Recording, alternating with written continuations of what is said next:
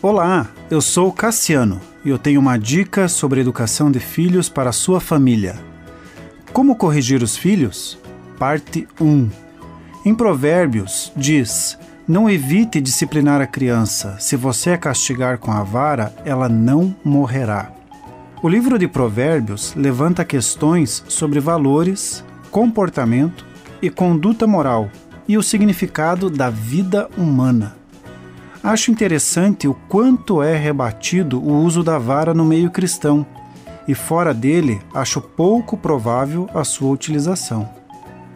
Quando falamos de medidas corretivas, acredito que a coerência é um aspecto de grande importância para se levar em consideração. Coerência é a harmonia entre dois fatos ou duas ideias. É a conformidade das partes.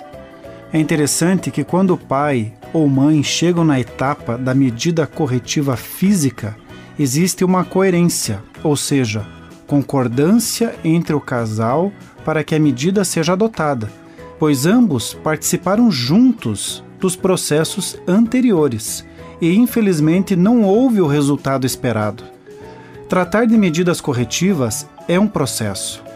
A criança precisa saber o funcionamento desse processo para que, quando a medida acontecer, ela mesma perceba a coerência e ela também entre em conformidade com a medida que será aplicada.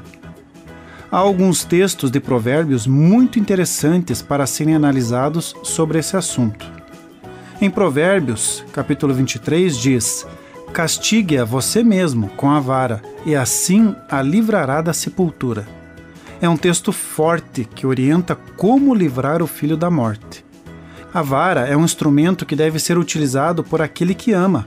Caso contrário, ela irá trazer grandes danos àquele que por ela foi corrigido. Deixe seus comentários sobre esse assunto e não perca a parte 2.